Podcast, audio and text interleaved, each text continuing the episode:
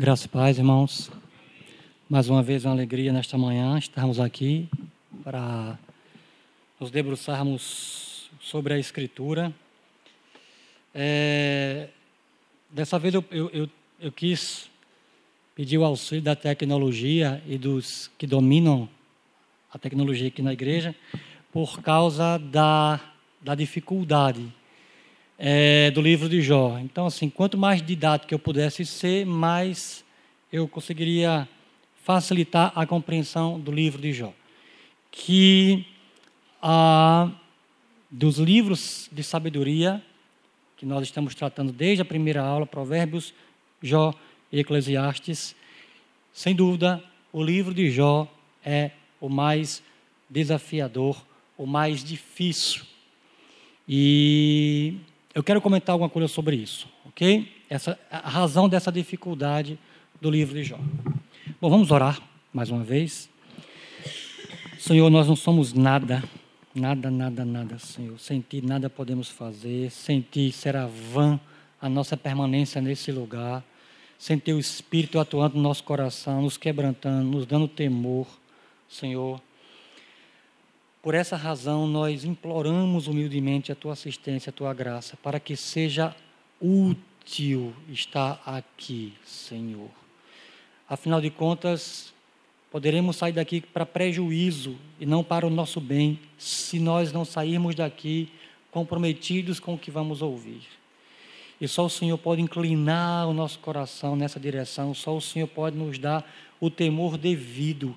E eu imploro, Deus, que a tua palavra caia nesta manhã em solo fértil, corações dispostos, que só o Senhor pode realizar isso em nós. Para a glória de Cristo é que nós oramos. Amém e amém. Irmãos, o livro de Jó, ele está realmente, se encontra entre os livros mais difíceis da Escritura. Naturalmente, nós podemos nos perguntar, mas por que, que Deus coloca é, partes difíceis na Sua palavra para serem compreendidas? O próprio apóstolo Pedro, tá? vou dar um exemplo do Novo Testamento, embora Jó seja, claro, o exemplo do Antigo. Mas o próprio apóstolo Pedro, preste atenção quem é Pedro. Três anos e meio, mais ou menos, com Jesus, recebeu o Espírito no Pentecostes, já está com Jesus como apóstolo, instruído pelo Espírito, aproximadamente há 20 anos, tá? E aí, quando ele está escrevendo a segunda carta, mais ou menos anos 64, da, da, do primeiro século, ele diz que nas cartas de Paulo há pontos difíceis de entender. Olha quem é que está dizendo isso. É Pedrão. Não é nosso pastor, não, mas é Pedrão. Ok, irmãos? Então, assim, o próprio Deus colocou pontos difíceis na sua palavra. E, embora Pedro esteja falando de partes da carta de Paulo, no nosso caso do Antigo Testamento, sem dúvida, Jó é uma dessas partes difíceis. Para os irmãos terem uma ideia, pelo menos 3% do hebraico de Jó é incompreensível. E aí você pergunta como é que os tradutores fizeram o trabalho de tradução? Eles apelam para versões antigas, a exemplo da versão grega que é a Septuaginta, e da versão latina é, de Jerônimo, tá? A famosa Vulgata. Então, assim, é, o próprio hebraico é difícil. A, a, maneira como o livro, ou melhor, o, os diálogos do, do livro são diálogos com a sua dificuldade de ser acompanhado. Tá? Não é, irmãos, qualquer pessoa que consegue seguir o raciocínio do livro de Jó. E aí a pergunta óbvia é por que, que Deus fez isso, né? E aí veja, é, quem aqui foi ou é professor vai concordar comigo pela própria experiência.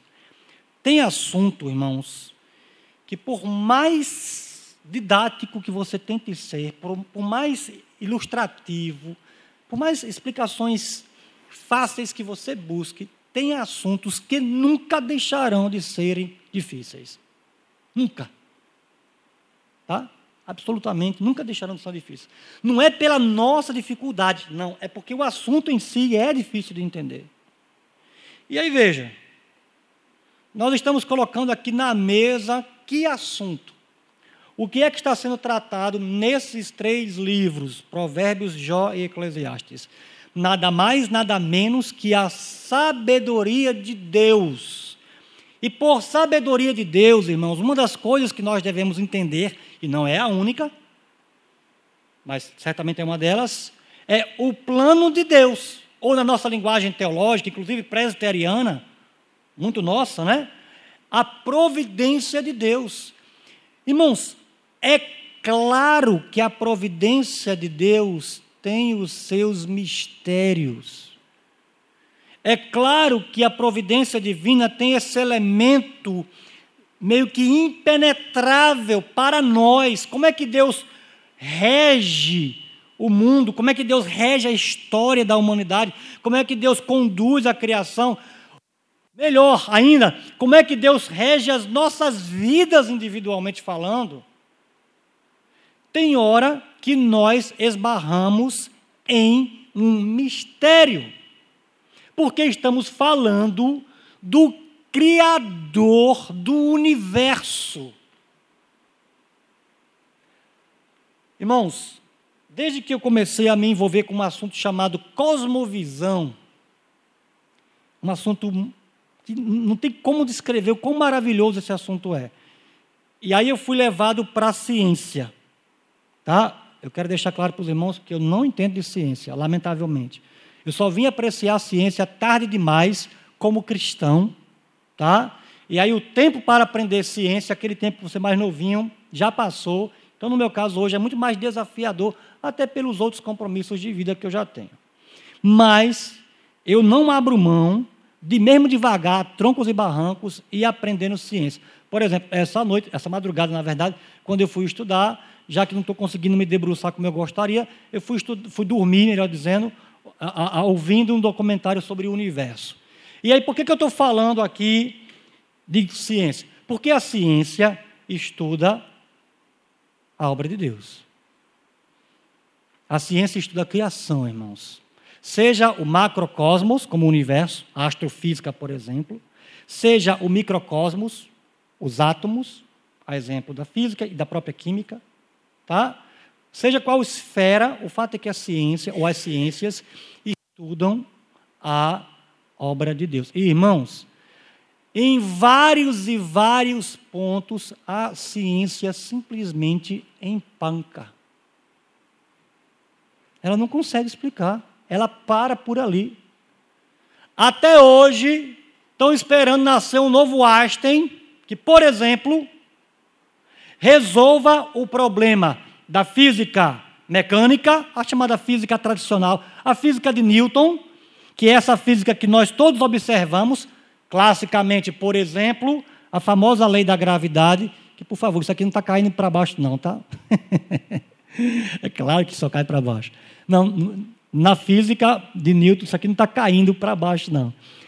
O que está acontecendo é a gravidade que atrai tudo para o seu centro, e aí quanto mais o corpo for sólido e denso, maior será a sua gravidade. Então é óbvio que a Terra ela é mais densa, então ela vai atrair o corpo, tá? Isso é uma explicação física. Isso é a física de Newton. Mas irmãos, uma é, é um é o conjunto de leis que rege esse mundo visível aos nossos olhos. Outro conjunto é o conjunto de leis que rege a chamada física quântica. Sabe o que é a física quântica? A grosso modo, é aquela física quando você vai para o átomo, para as, para as partículas subatômicas, para o mundo dos elétrons. Ali parece que há um outro conjunto de leis diferente, esse conjunto de leis, dessa, desse conjunto que a gente vê aí quando a gente contempla, por exemplo, a lei da gravidade. E aí até hoje estão esperando que nasça um Einstein para conseguir criar uma única equação, a equação de tudo, como eles chamam, equação essa que consiga harmonizar a lei da física mecânica com a lei da física quântica, o conjunto de leis. Irmãos, isso é um exemplo tolo. Eu repito, não entendo de ciência. Gostaria muito. Quem sabe um dia. Até já tentei. Mas isso é um exemplo bem tolo de que os próprios cientistas chegam diante da criação de Deus e param. Sem conseguir entender. Eu estou falando de mentes extremamente brilhantes. Mentes, irmãos, que eu e você vamos viver cinco vidas e não vamos conseguir entender as coisas que eles entendem. Como, por exemplo, o Hawkins, que morreu recentemente, apesar de todo o limite físico, né? Uma mente simplesmente brilhante. Agora imagine o seguinte: pessoas tentando entender a sabedoria de Deus, como é o caso aqui no livro de Jó. Você acha mesmo que vai ser fácil? Se os homens colocam sua mente para pensar acerca de um aspecto da providência, que é a criação do mundo físico. Quando os homens começam a pensar sobre o todo da providência, que é como Deus conduz toda a criação, você acha mesmo que o assunto vai ser fácil? Por essa razão, irmãos, é que nós estamos diante de um livro difícil de entender. E para ser um intérprete honesto da Escritura, eu não poderia fazer os irmãos pensar de uma outra forma. Ok? Agora, quem é estudante aqui, eu me considero estudante até hoje, o médico foi me chamar de filósofo e teólogo. Eu falei, doutor, não faça isso comigo, não. Porque ele perguntou o que eu fazia da vida. Eu não sou filósofo, eu não sou teólogo. Eu sou estudante de filosofia e estudante de teologia. Dizer que alguém é filósofo e teólogo é muita coisa. E eu não sou essa muita coisa, não. Irmãos, quem é estudante sabe muito bem que quanto mais difícil for o assunto, e você se empenhar por aprender e por entender, maior será o seu ganho. Portanto, o livro de Jó, ele é difícil não para nos afugentar. O livro de Jó é difícil de entender por quê, irmãos? Porque quanto mais você se debruçar para entender, mais você vai ganhar. A nossa cultura, ela infelizmente se coloca como um, uma objeção a estudar um livro como Jó. Veja bem, culturalmente falando, nós vivemos na era da informação. Ironicamente, nós não vivemos na era do conhecimento. Estranho, né, dizer isso? Como assim? Vivemos na era da informação, mas não vivemos na era do conhecimento. A informação hoje, irmãos, a disponibilidade dela é simplesmente assustadora. Os irmãos terem uma ideia, se eu enviar um, um, um dado daqui do Brasil em até cinco segundos ele está no Japão. Já pensou? Hoje, o conhecimento, ou melhor, as informações da humanidade duplicam a cada cinco anos. Vai chegar um ponto que nosso conhecimento, ou o acúmulo de informações, melhor dizendo, vai duplicar a cada dois anos. Você quer um exemplo disso? Antigamente eu ia para o médico, eu adolescente, o médico era ortopedista. Ele entendia de tudo que era do osso, né? Qualquer parte óssea do corpo ele entendia. Hoje você já vai para o ortopedista, que é especialista, por exemplo, em quadril, que é o meu caso. Ou especialista em ombro, talvez possa ser o seu. O que é isso, irmãos? É que, é que à medida que você tem mais informações, mais as pessoas vão se especializando. Mas informação não é conhecimento. E aí está o nosso problema, a gente confunde uma coisa com outra. Conhecimento, irmão, só se dá quando você pega aquela informação e vai refletir sobre ela. Aí sim, você transforma a informação em conhecimento. O nosso problema hoje é que nós estamos numa era de informação, mas não numa era de conhecimento. Que é um exemplo disso. Quem aqui para para ler na íntegra qualquer reportagem que seja do seu interesse na internet? A maioria de nós, infelizmente, isso pode acontecer conosco, pega uma postagem da internet, por exemplo, tem lá o título: Fulano fez isso, vai lá e, e compartilha. Não leu, provavelmente, não confrontou, não foi atrás para saber se é verdade, até para você não estar tá divulgando fake news. Isso é mais do que se fala hoje no contexto, por exemplo, de Facebook. Irmãos, por que é que isso está acontecendo?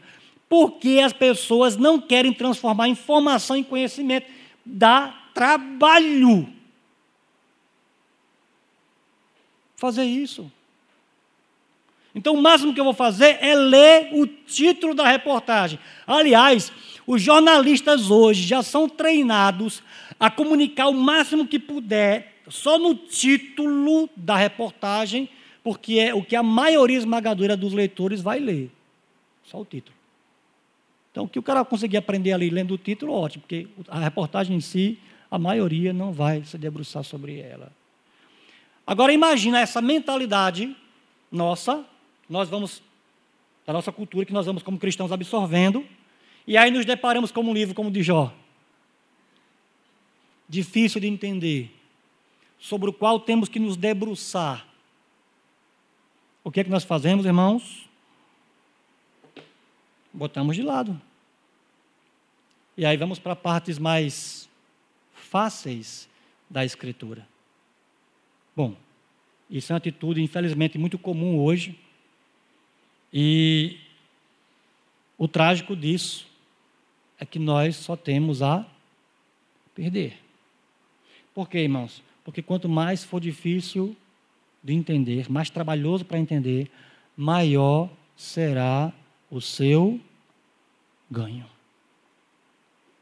Então, ao mesmo tempo que eu estou dizendo para os irmãos que o livro de Jó é difícil, eu estou dizendo para os irmãos, vale a pena. Vale a pena. Eu já passei pelo livro de Jó, irmãos, algumas vezes. Até como professor de seminário, isso seria óbvio, né? E mais uma vez passei agora para dar aula para os irmãos.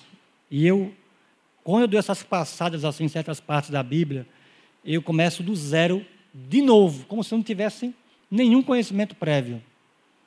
Porque o ganho é tão grande que eu prefiro esquecer o que eu já escrevi, o que eu já anotei e fazer tudo de novo. Foi o caso aqui do livro de Jó, a respeito do qual, irmãos, eu consegui ficar nove horas praticamente ininterruptas sobre o livro de Jó, preparando essa aula. Aí você pergunta, por quê? Porque o assunto cativa demais. O assunto é a sabedoria do nosso Deus. O assunto, irmãos, diz respeito a como Deus rege a vida dos homens, em especial daqueles que o temem. Aí eu pergunto a você: você consegue encontrar na vida assunto mais importante, mais urgente do que saber como é que o teu Deus conduz a tua vida? Se você conseguir, então, parabéns. Eu não, irmãos. Me interessa e me interessa muito saber como é que Deus conduz a minha vida. Então o assunto é tão é, pessoal, o assunto é tão urgente, irmãos, pelo menos para um pecador miserável como eu, que eu preciso saber urgentemente como é que Deus conduz a minha vida. E é exatamente o que você vai ter aqui no livro de Jó. Ok? Certamente, irmãos, não teremos todas as respostas, mas lendo o diálogo desses homens, acompanhando o diálogo desses homens, aprenderemos um pouco melhor a como pensar acerca da sabedoria do nosso Deus. Ok? Bom, dito isso, vamos é, é, nos voltar mais propriamente para o, o texto de Jó. O livro de Jó, irmãos, ele, ele, é tradicionalmente dividido em três grandes partes, tá? Essas três partes são bem discerníveis. Nesse sentido aí, a estrutura, a organização do livro é bem fácil de, de perceber, de detectar. Você tem uma parte inicial, os capítulos 1 e 2, que é a parte histórica, tá? Chamada é, é, é, é, é prosa também, tá? É a parte narrativa do livro. E essa parte narrativa ou, ou prosaica, ela volta lá no finalzinho do livro, no capítulo 42. Tá certo? E aí veja, do capítulo 3 até o início do capítulo 42, excetuando essa parte que eu acabei de, de mencionar, a parte narrativa final, o resto é diálogo e ou discurso. Ok? Parte inicial, parte final, narrativa. E o miolo, o que está no meio, é ou diálogos e discurso. E aí as pessoas vão falando, os amigos de Jó, Jó, o próprio Deus, tá? E aí, obviamente, depende da parte do livro que nós é, nos deparamos. Isso é a, a, estrutura ou a organização geral do livro, tá certo? Irmãos, é, deve ser óbvio para nós que a parte narrativa ela é inegociável para a gente entender o diálogo e o discurso, ou os diálogos e discursos que estão no meio, na parte poética aí. Tá? Essa parte narrativa do início e a parte que está ao final do livro. É claro que já temos, já, já fizemos alguma menção rapidamente nas aulas anteriores, mas agora a gente quer se deter mais cuidadosamente nessa estrutura. Vamos entender todas as partes do livro de Jó? É claro que não, irmãos. Como é que a gente vai fazer isso em, em, em duas aulas que é a aula de hoje e a próxima aula, se o livro de Jó tem 42 capítulos. O que eu quero, a semelhança do que eu tentei fazer com Provérbios, é oferecer uma amostra. E como eu disse para os irmãos, a amostra que eu quero oferecer mesmo, que vai ser só na próxima aula, será a primeira fala de Jó em resposta aos seus amigos, capítulos 6 e 7. Tá? Mas aí veja, Qualquer livro bíblico, quando nós estamos tentando entender uma parte dele, precisa de algo que nós chamamos de contexto. Qualquer livro bíblico, tá? Qualquer um, irmãos.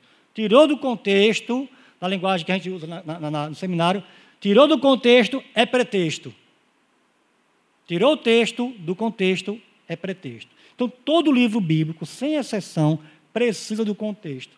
Agora, se tem um livro que precisa do contexto, esse é o livro de Jó. Por quê, irmãos? Porque, ó, veja bem, pelo menos na primeira parte dos diálogos, quando alguém vai falar, exemplo, Jó vai falar, ele faz, vai falar, Eliú vai falar mais na frente. Quando alguém vai falar, vai falar baseado no que, naquilo que o colega que falou antes disse. Não é, não é uma fala que está surgindo do nada. Ok? Ora, se o que, por exemplo, Jó vai falar nos capítulos 6 e 7, tem a ver com o que o ele faz fala nos capítulos 4 e 5, então, o que o ele faz fala nos capítulos 4 e 5, eu tenho que entender muito bem para entender o que Jó vai falar nos capítulos 6 e 7.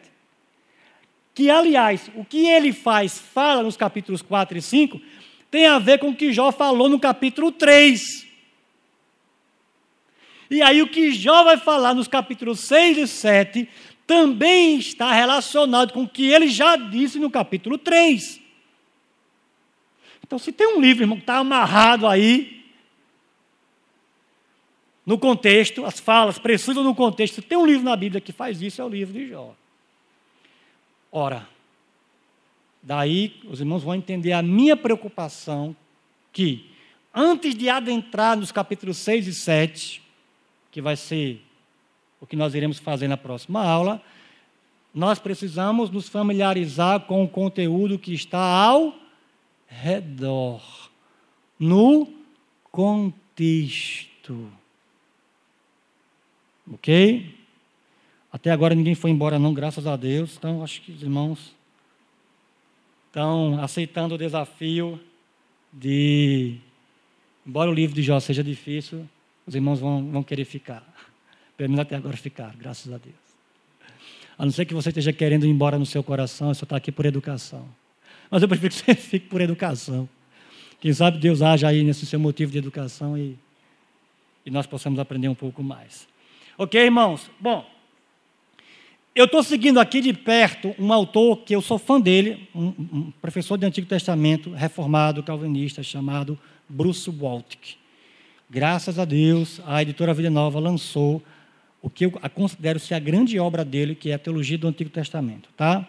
Então, ele tem lá uma porção voltada para o livro de Jó, e eu estou seguindo bem de perto essa porção aqui. Não estou me limitando ao Bruce Waltke, mas estou seguindo de perto a sua análise. Obviamente, com isso, eu estou recomendando o livro do Bruce Waltke para os irmãos. É um pouquinho trabalhoso, é, mas é aquela velha história. Quanto mais trabalhoso, mais difícil de entender, mais você tem para ganhar, ok? E aí veja bem. Bruce Waltke, na tentativa, como ele é um brilhante professor, na tentativa de facilitar a compreensão de uma parte que é difícil, que é o livro de Jó, ele usa uma analogia que os irmãos já podem detectar aqui no título, que é a analogia de alguém que vai estudar. E aí veja bem, qualquer pessoa que vai estudar, primeiro, passa pelo ensino, é básico hoje que chama, é? Que pega o fundamental o ensino médio, é básico? Me corrijam aí, é básico? Pronto. Todo mundo começa no ensino básico, tá? Depois vai para a graduação, depois vai para a pós-graduação, ou seja, pós, mestrado e doutorado. Então, usando essa analogia, irmãos, Bruce Walt que nos faz entender que Jó está num processo de aprofundamento da sabedoria de Deus. E aí os irmãos já podem pegar aqui no título sugerido pelo autor, no prólogo, Jó no ensino fundamental. Eu acho que teríamos que trocar a palavra fundamental por básico ali, né? Para pegar o fundamental e o ensino médio. Acho que a palavra mais apropriada seria fundamental. Então, Jó no ensino básico, que vai pegar o que aí, irmãos? A parte narrativa, que são os dois primeiros capítulos. Ok? Vejam bem, esse texto aqui, assim que eu chegar em casa, são dez páginas, e aí durante a semana eu vou escrever o resto. Eu vou disponibilizar no meu Facebook. Quem tiver no meu Facebook, então, pode ir lá depois e, e, e baixar o arquivo sem problema nenhum. Tá certo? Caso alguns irmãos queiram e que não estejam no meu Facebook, o meu e-mail é leopaulino10. Calma, não é porque eu sou 10 não, tá? É porque quando eu escrevi Léo Paulino, já tinha um Léo Paulino lá, então eu tinha que colocar alguma coisa, e coloquei o mês, o mês que eu nasci, que é outubro. Então, leopaulino10, arroba hotmail.com. Aí você pode me pedir diretamente esse material que eu, com todo prazer, vou poder disponibilizar. Tá certo? Eu estou falando isso, mas caso eu não consiga ler como eu gostaria, é, pelo menos posteriormente os irmãos poderão fazer isso em casa com mais calma. Então vamos lá. Capítulos 1 e 2, Jó está onde? No ensino básico. Tá? Primeira parte do texto aí, irmãos, versos 1 a 5, que é uma parte bem conhecida, né? Aliás, os dois primeiros capítulos talvez sejam a parte, é, formem a parte mais conhecida do livro de Jó, que é a parte narrativa. Vejam bem, na primeira porção da narrativa inicial, capítulos 1 e 2, Jó é apresentado como, como alguém que está em aliança com Deus. Os detalhes que o texto vai dando, ok? Os detalhes que o texto vai dando da vida de Jó para um leitor israelita. E o livro de Jó foi escrito para um público israelita. Como é que nós sabemos disso? Porque em vários pontos do, do livro, em lugares estratégicos, aparece o nome de Deus, que é o nome pactual. Yahweh, ou Yahvé, ou Jeová. Se bem que Jeová é uma, uma invenção, tá? Mas Yahweh ou Yahvé é, é a pronúncia mais apropriada. Então, em partes estratégicas do livro, aparece o nome pactual. Porque veja, Deus tem nomes diferentes no Antigo Testamento. Deus tem Elohim, que é traduzido por Deus.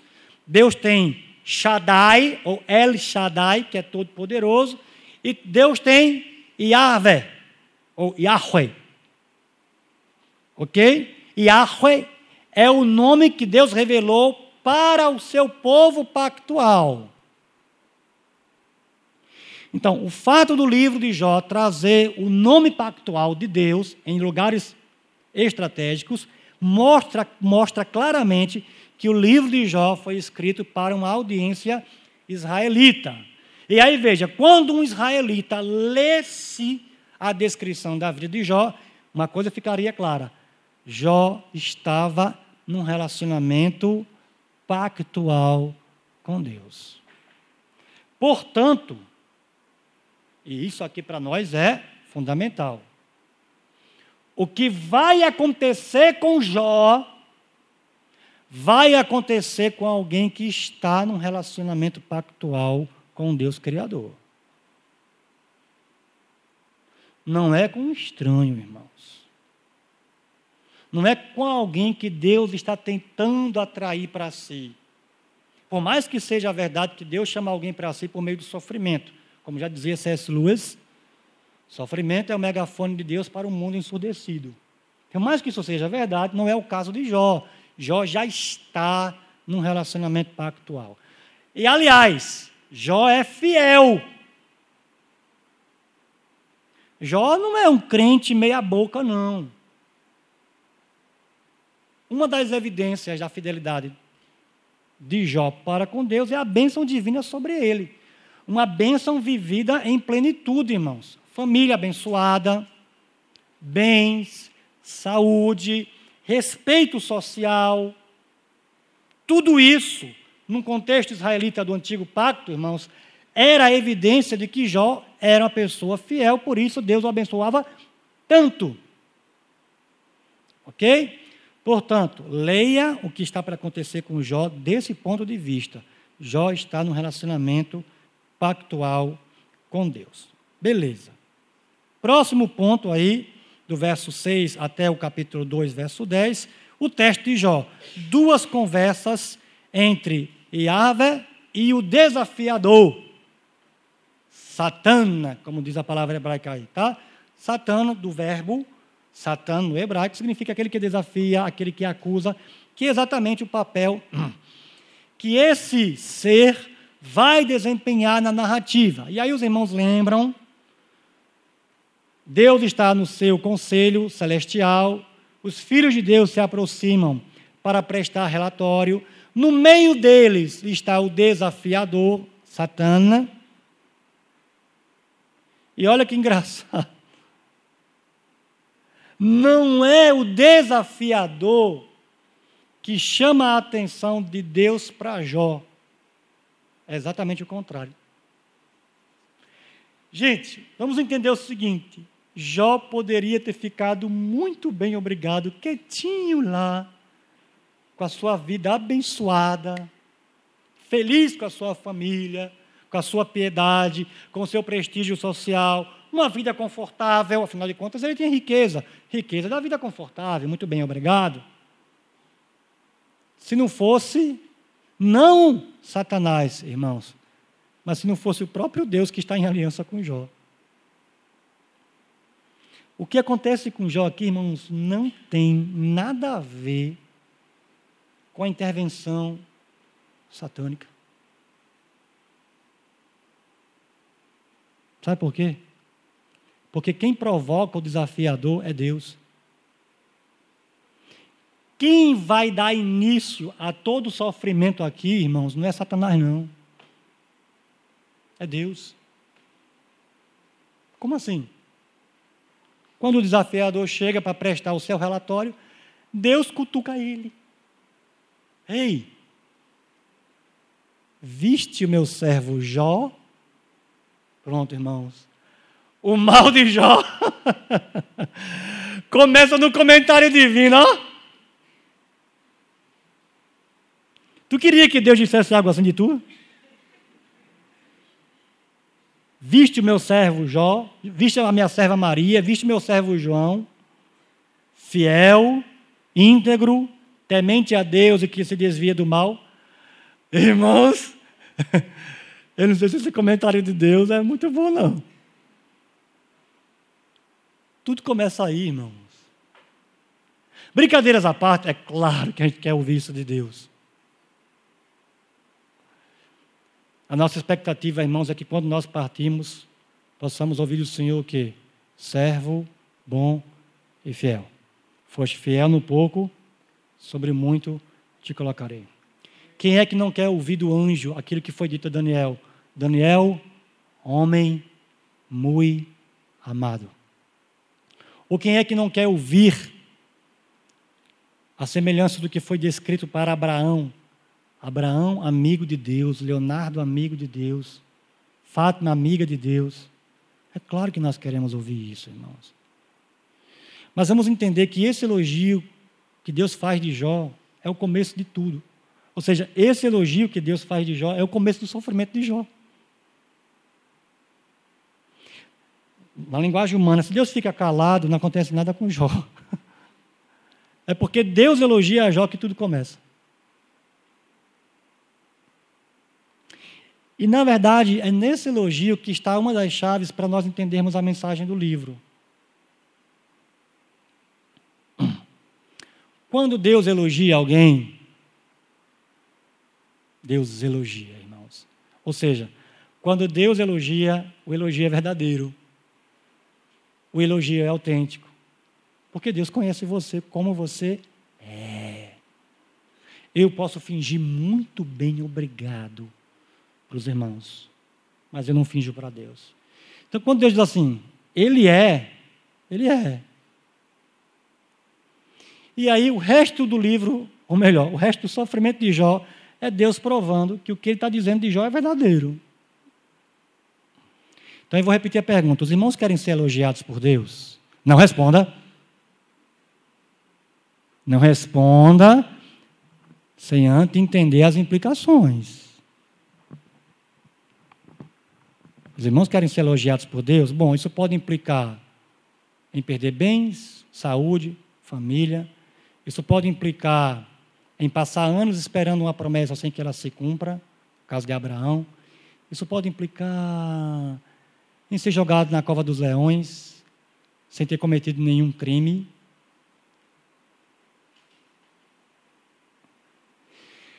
Em outras palavras, irmãos, qual é o nosso grande valor na vida? é a avaliação que Deus faz de nós. O que nos interessa grandemente na vida, irmãos, é sermos achados fiéis aos olhos dele. Não é à toa, não é à toa, que numa leitura cristológica, que aliás devemos fazer, não é à toa que numa leitura cristológica do livro de Jó, logo se perceba a relação, o paralelo, a comparação entre Jó e Jesus. Como se Jó aqui fosse uma espécie de tipo de Jesus, sabe? Alguém cuja vida antecipa, com limites, é claro, mas que antecipa a vida de Cristo. Como assim? Nós iremos ver, irmãos, que o que interessa para Jó não é o retorno das suas riquezas. Num certo sentido, Jó não está nem aí para ter saúde de volta, bens de volta, família de volta, esposa de volta. A esposa. Tchau, né? Só lá, lá no final que ela aparece, restaurada. Já não está preocupado com nada disso, irmãos. Já está preocupado em ser achado inocente diante de Deus. E tudo parece provar que ele não é. Então a preocupação que Jó tem é da reputação dele diante de Deus. E Jesus? Jesus chega para os discípulos e diz assim: Olha, eu tenho uma comida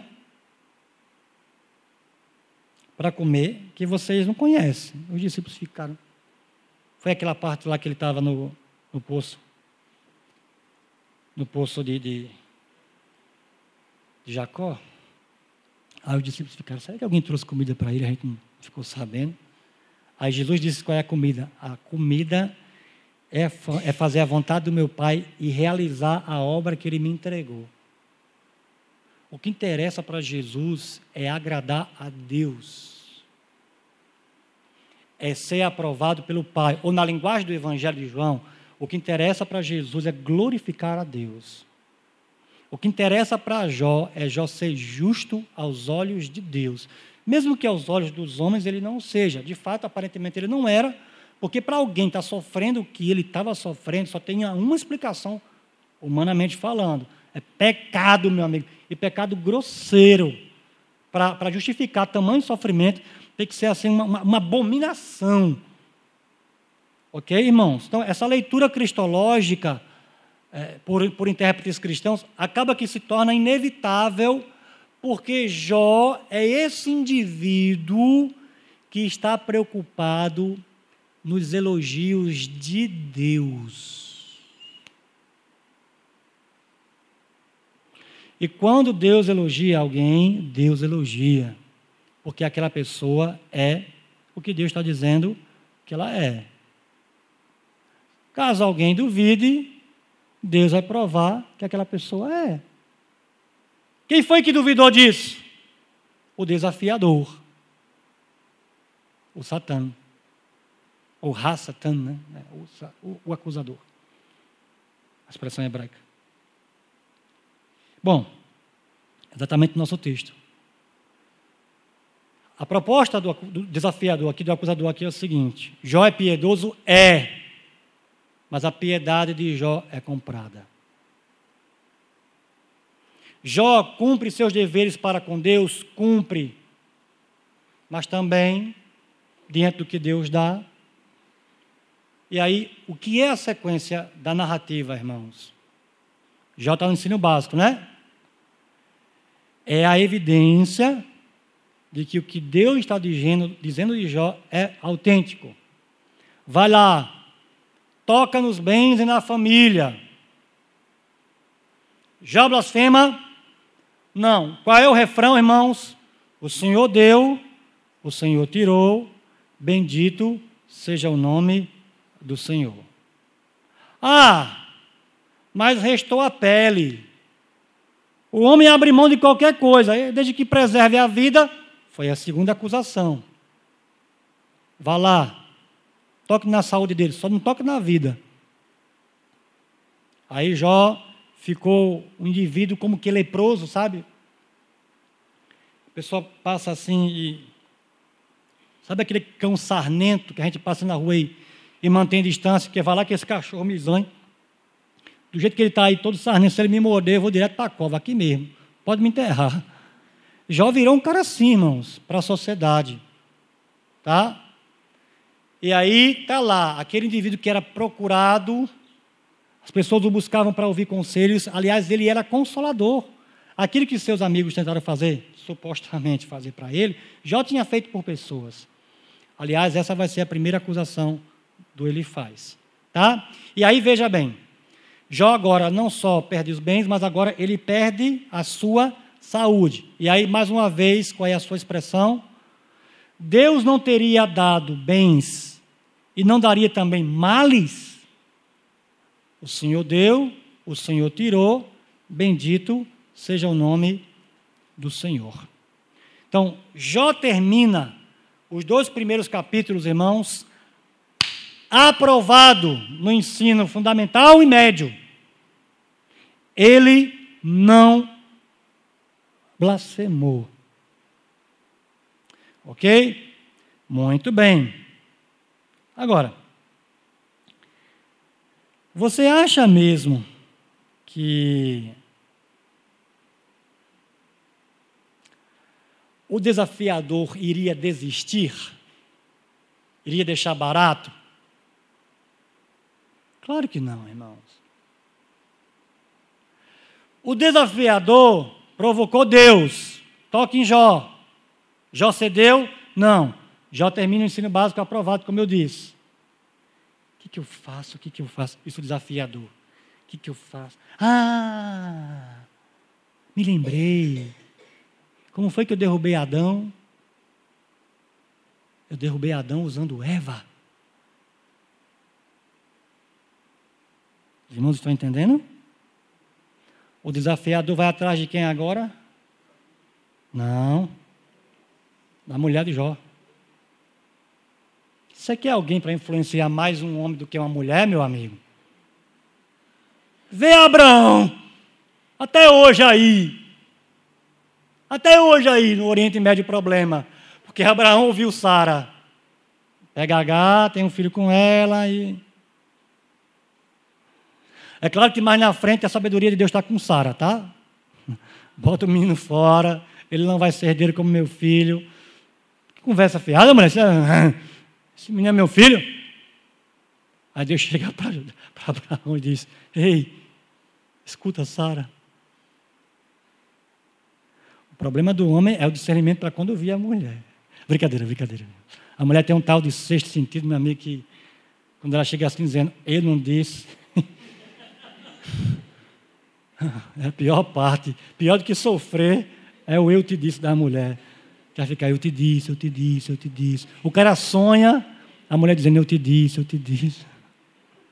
Até passar o problema. Anos depois, a mulher já vai lembrar. Lembra quando eu te disse? Está por fora. Então, irmãos, o desafiador vai atrás de quem? Da mulher de Jó. Porque a mulher tem capacidade para influenciar o homem. Amaldiçoa o teu Deus e morre. Falas como louca. E aí, irmãos, Deus resiste, melhor, perdão, Jó resiste à sua mulher, a tentação que ela cria, por toda a influência que ela pode exercer, como óbvio, a Eva com Adão e Sara com Abraão. Ok? Bom, o desafiador desistiu? Não. Quem é que falta agora? Quem é que resta? Quem é que ele pode usar? os amigos. Exatamente essa terceira parte aqui que os irmãos podem acompanhar. Diálogos e discursos.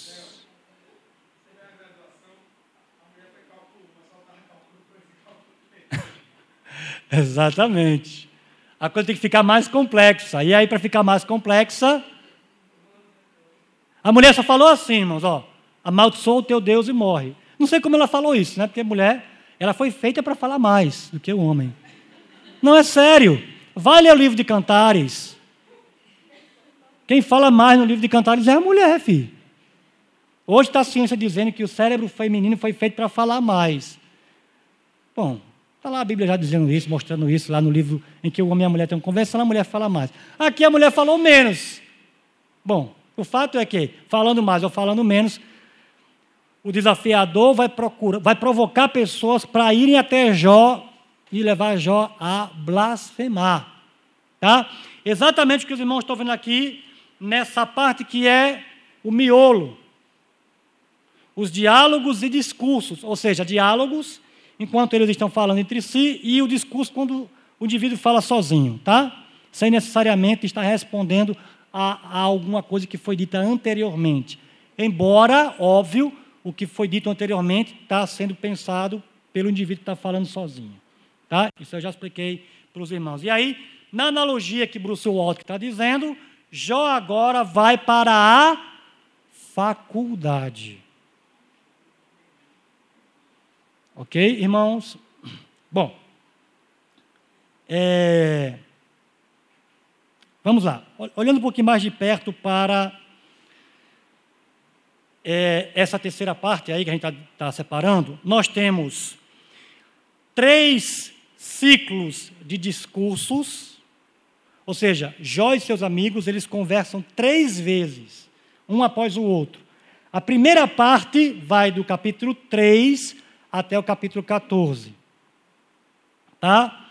Eu planejei eu planejei, irmãos, me deter sobre essa primeira parte hoje, mas já deu para perceber que não vai dar, até porque faltam 10 minutos para terminar nossa aula. Tá? O que eu quero só que os irmãos entendam, antes de nós prosseguirmos, e aí propositalmente eu isolei o capítulo, tá? É o capítulo 3. Embora eu não trouxe um detalhe aí, um esboço detalhado do capítulo 3, Mas esse capítulo, irmãos, ele é muito, muito, muito importante no livro de Jó. Não dá para você exagerar a importância desse capítulo no livro de Jó. Por quê? Porque tudo que vier depois, do capítulo 4 até o final, é fruto do que Jó está dizendo no capítulo 3. Em outras palavras, enquanto foi o comentário de Deus para o desafiador, viste o meu servo Jó, que provocou tudo que Jó está acontecendo, ou, ou experimentando, melhor dizendo, tudo que vai vir na sequência, em termos de diálogo ou de discurso, vem por causa daquilo que Jó diz no capítulo 3. Então, o capítulo 3, para nós, também, para entender o livro, é muito importante. Tá?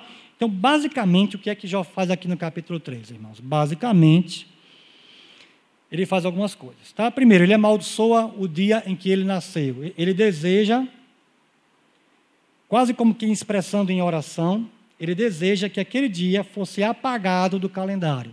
Eu sei que isso soa estranho para nós, tá certo? Mas isso era comum no, no, tempo antigo, do Oriente, do Oriente Próximo, que era o contexto cultural de Jó.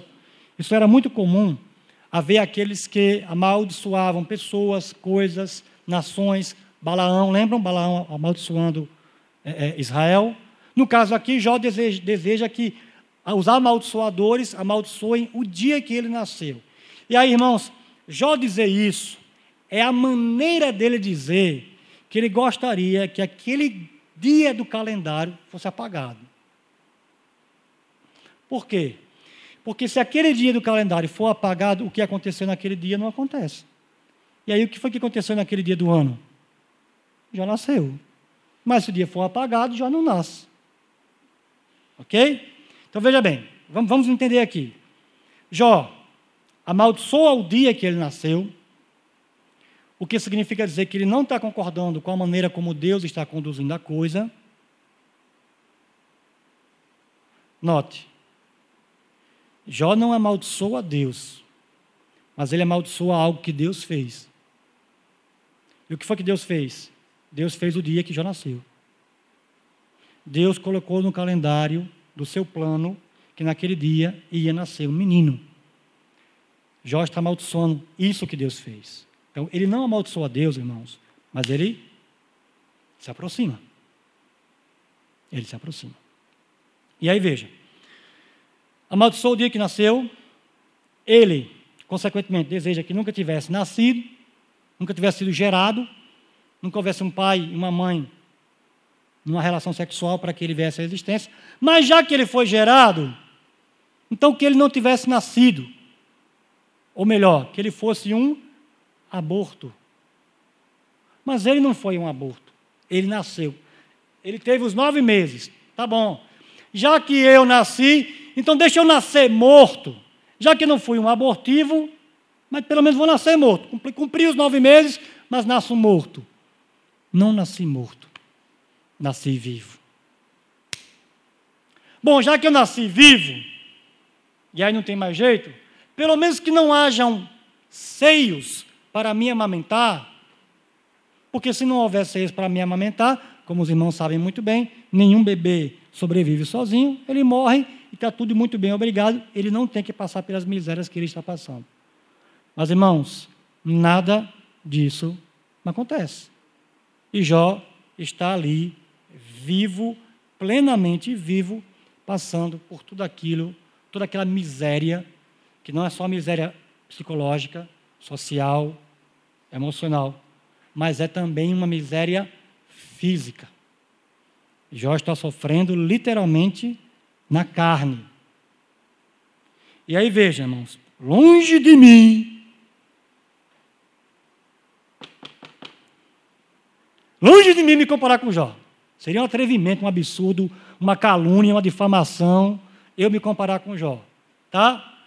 Mas como eu tenho uma artrose em cinco pontos do meu corpo, hérnia em quatro pontos, esporão de galo nos dois calcanhares, calcificação nos dois ombros e é, síndrome de túnel do carpo nos dois punhos, quando eu começo a escrever, eu começo a sentir a mão pesada e começo a sentir dor, ou quando eu digito por muito tempo, é, eu já me acostumei com a dor. Mas, pelo menos, quando eu vou dormir, a dor resolve me deixar em paz. Graças a Deus, né? Se eu, se eu, se eu botar um filmezinho legal, dá, dá até para sonhar assim. Sabe aquelas vezes que você ficou com ódio da mãe? Ódio não, perdão, irmãos. Com raiva da mãe, quando você estava num sonho bem bom e a mãe te acordou para ir para a escola. Meu amigo. Aí você, aí você louco para se agarrar com o travesseiro e voltar para aquele sonho. Como se fosse possível. Então vejam. Pelo menos na hora de dormir, minhas dores me deixam em paz. Jó não, irmãos. Quando Jó conseguia dormir, os pesadelos o atormentavam. Quando Jó conseguia dormir, porque todo feridento. Você já teve uma queimadura no lado do corpo e tentou dormir sobre a queimadura? Você não dorme, filho. Porque a queimadura não deixa. Quando eu fiz a minha cirurgia de quadril de um lado do outro, irmãos, eu só consegui dormir do outro lado, porque não tinha como dormir sobre a cirurgia. Aliás, nem podia, né? Enquanto ela não. Então, quando Jó conseguia dormir, vou ter um. Como é que é o nome? Um descanso do sofrimento. O sofrimento vai me deixar por um instante, pelo menos, o que é que o atormentava? Pesadelos. E vamos convir aqui, irmãos. Tem hora que o sonho é tão real que é a vida, parece que a gente está vivendo ali. Eu me lembro de uma vez, assim que meu pai morreu, minha mãezinha, fiquei dormindo com ela por um tempo, né? aquele período do luto, e ela estava dormindo na cama de um lado, dormindo do outro, eu dormindo assim de lado. E aí, irmãos, não sei porque eu sonhei com um lobisomem atrás de mim. Eu estava em cima do muro e o lobisomem cai embaixo, querendo me pegar. Eu não sei explicar aqui direito, mas parece que os meus olhos estavam semi-abertos, eu estava conseguindo ver o movimento fora e ao mesmo tempo estava sonhando. Eu sei que minha mãezinha, obviamente, mexeu as pernas, e aí como é que, como é que meu cérebro interpretou? Interpretou como se o lobisomem estivesse pulando em mim. Ó. Eu, em cima dos muros, o lobisomem pulou em mim. Meu amigo, eu não contei a história. Quando ele pulou em mim, eu, em cima do muro, comecei a chutar. Daqui a pouco eu acordo com aquele. Ai, ai, ai, ai, ai, minhas varizes. Irmãos, eu pratiquei violência doméstica. Eu estava chutando minha mãe. Bichinha acordou, rapaz. E aí? Conclusão? O sofrimento de Jó era ininterrupto.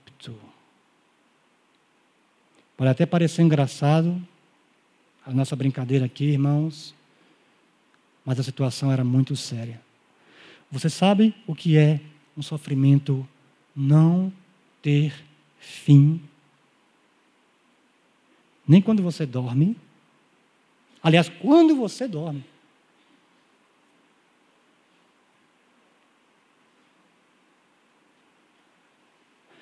E aí, por que eu estou dizendo isso, irmãos? Para nós não sermos amigos de Jó.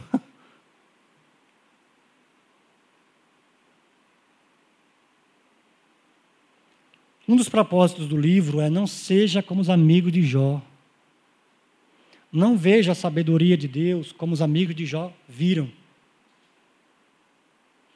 E aí, tentar entender um pouquinho do sofrimento de Jó, irmãos, tentar entender um pouquinho. Como eu disse, eu tenho dor todos os dias, já me acostumei. Eu não me comparo com Jó, irmãos, porque pelo menos na hora de dormir, eu consigo dormir e tenho até bons sonhos. Jó não. a gente começar a entender um pouquinho por que ele diz o que ele diz. Será que tu, no lugar dele, teria dito coisas diferentes? Eu, no lugar dele, irmãos, certamente teria dito coisas muito piores. Ok? E aí veja, o que é que vai acontecer, irmãos? Simples. Não são amigos, ou como o próprio livro os chama, eles não são consoladores de Jó. O que, é que um consolador faz? Consola, alivia, diminui o sofrimento. Sabe o que é que os amigos de Jó fazem? Eles intensificam o sofrimento de Jó.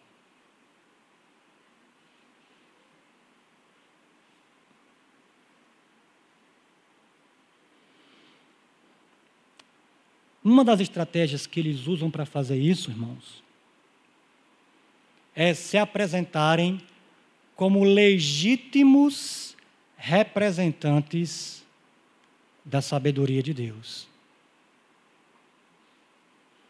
Eles são fonte da sabedoria de Deus para Jó.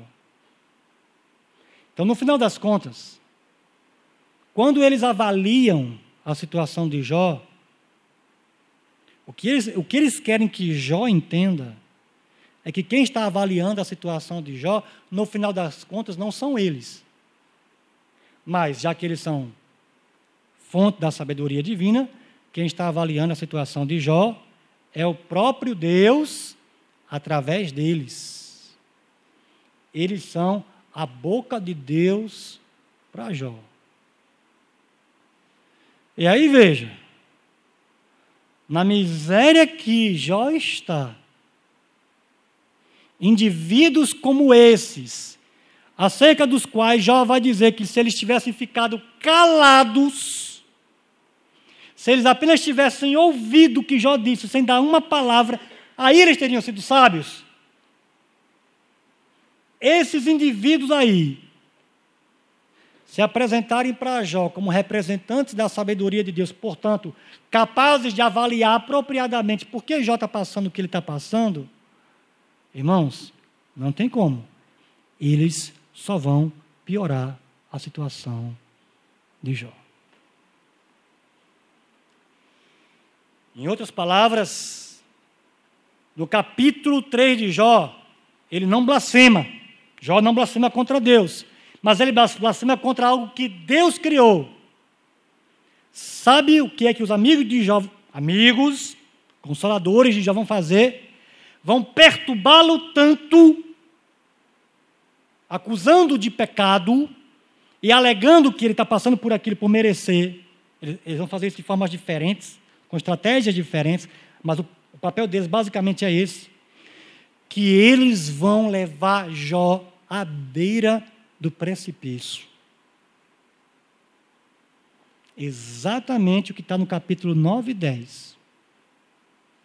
Capítulos 9 e 10, irmãos, Jó beira a blasfêmia contra Deus. Por causa dos seus consoladores. Por causa daqueles que se apresentaram como representantes legítimos e fiéis da sabedoria de Deus.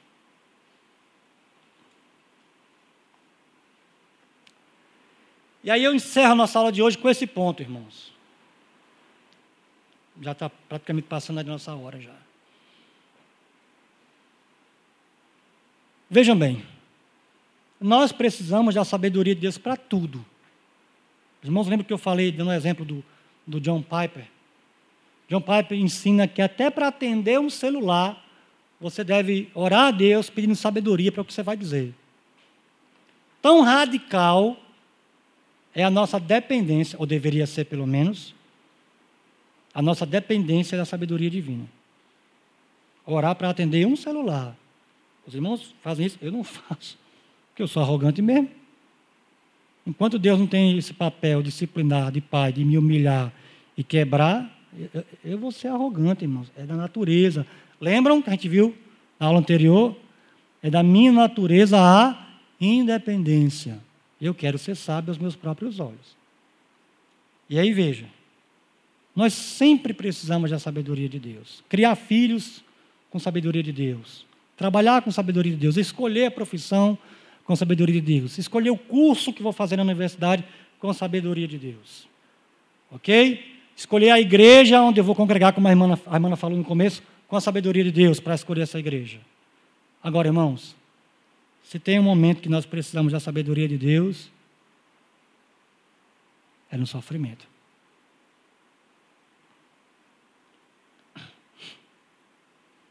O apóstolo Tiago vai dizer o seguinte: Meus irmãos, têm por motivo de toda alegria o passar de por várias provações. E várias lá no grego não é várias, muitas. A palavra várias no grego significa variegadas, ou seja, de tipos diferentes. Meus irmãos, têm por motivo de toda alegria passar por tribulações diferentes: doença, crise financeira, difamação, etc. Crises, problemas, tribulações diferentes. Tem motivo de toda alegria. O verbo do grego é isso aqui, ó. Eita, estou sofrendo, estou com câncer, alguém está me perseguindo. E aí Tiago explica por quê. Porque a tribulação nas mãos de Deus vai fazer você ficar mais parecido com Jesus. Porém, para que isso aconteça, você tem que lidar com o sofrimento com sabedoria. Caso contrário, o sofrimento não vai, não vai formar Cristo em você. E aí Tiago diz: se alguém tem falta de sabedoria, ou seja, se você está privado da sabedoria, que vai levar você a ficar mais parecido com Jesus em meio ao sofrimento, e vai resultar, ao final, em você ficar mais parecido com Jesus, está faltando essa sabedoria? Peça a Deus. Ou seja, irmãos, o que é que Tiago está dizendo? Tiago está dizendo que se tem um momento que nós precisamos de sabedoria, esse momento é quando enfrentamos sofrimento, tribulações, sejam quais forem. O que é que Jó está passando? Sofrimento. E tudo de uma vez. Não é como acontece comigo e com você, que vem um sofrimento, depois vem outro, depois vem outro. Não, filhinho, foi tudo de uma vez. Filhos foram perdidos de uma vez. Esposa de uma vez. Bens de uma vez. Saúde de uma vez. Você quer situação mais necessitada da sabedoria de Deus do que esta que Jó está enfrentando? O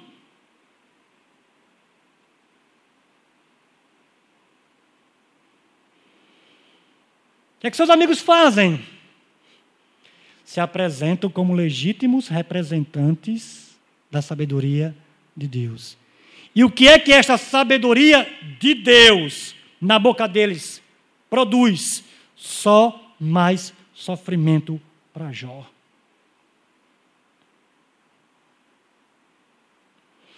Você está começando a entender, meu irmão, por que, que você precisa pensar na sabedoria de Deus?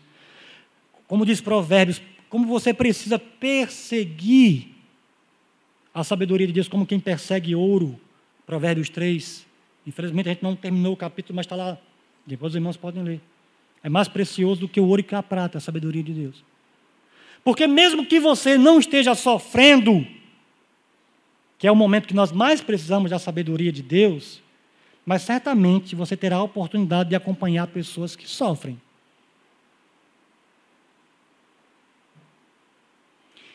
E aí, o que é que você vai querer ser para essas pessoas? Verdadeira fonte da sabedoria de Deus? Ou você vai querer ser fonte da sabedoria satânica disfarçada de sabedoria divina? Quando eu disse para os irmãos anteriormente que o desafiador vai enviar os amigos de Jó, é porque, irmãos, quando nós olhamos para a fala deles, a fala deles é um eco da fala de Satanás no céu. O que eles propõem para Jó é o seguinte: Jó, pratica a piedade para ter os teus bens restaurados, tua família, tua reputação. É isso que eles prometem. Não foi exatamente isso que o desafiador falou para Deus? Tu, Deus, compras a piedade de Jó com bens. Ou seja, irmãos, os amigos de Jó, representantes da sabedoria divina, não estão sendo outra coisa senão eco da palavra, da fala satânica lá na cena do céu. E aí fica o problema para nós agora. Quando nós nos deparamos com alguém que está sofrendo, somos verdadeira fonte de sabedoria de Deus para aquela pessoa que está sofrendo? Ou disfarçadamente estamos sendo fonte da sabedoria satânica? Você quer um exemplo disso muito vivo hoje? Da sabedoria satânica disfarçada de sabedoria de Deus? Uma coisa chamada teologia da prosperidade. Teologia da prosperidade, irmãos, é o eco atual atualizadíssimo, na verdade, da fala de Satanás lá no céu. Porque o que a teologia da prosperidade propõe hoje é que a tua piedade compre as bênçãos divinas. Enquanto que nós iremos ver no livro de Jó na próxima aula, terminar com esse ponto, irmãos, é que ser justo ser encontrado fiel diante de Deus deve ser o que nos basta. Haja bênçãos ou não, acompanhando a nossa fidelidade. Ok? Então, próxima aula a gente prossegue aí, com a graça de Deus, pelo menos terminando esse, esse primeiro bloco e aprendendo um pouco mais de como nós adentramos a busca da sabedoria de Deus para avaliarmos tanto a nossa vida, como ajudarmos também aqueles que estão sofrendo em especial, para que eles encontrem a sabedoria de Deus no momento que mais eles estão precisando. Vamos orar? Senhor, a tua sabedoria é insondável, é infinita. E graciosamente tu nos dá a oportunidade de investigarmos a tua sabedoria revelada como ela está na tua palavra, para aprendermos um pouco mais, Senhor. Seja para nosso próprio benefício, seja para benefício daqueles que tu colocar em nossa vida, em especial aqueles que estão sofrendo e que precisam urgentemente ouvir a verdadeira sabedoria de Deus. Dá-nos, Senhor, que nós sejamos achados como verdadeira fonte da sabedoria do alto. Dá-nos, Deus, que se nós somos os sofredores agora, se é o nosso momento de padecer, que nós busquemos a tua sabedoria e dela dependamos para passar por esse momento difícil. E esse momento difícil, Senhor, redundar em ganho. Como o próprio Jó vai reconhecer ao final. Porque certamente esse é um dos teus propósitos fazer com que nós te conheçamos cada vez mais. Em nome de Jesus, Senhor, aceita a nossa oração, para a glória dele. Amém e amém. Até a semana que vem, se o Senhor permitir, irmãos.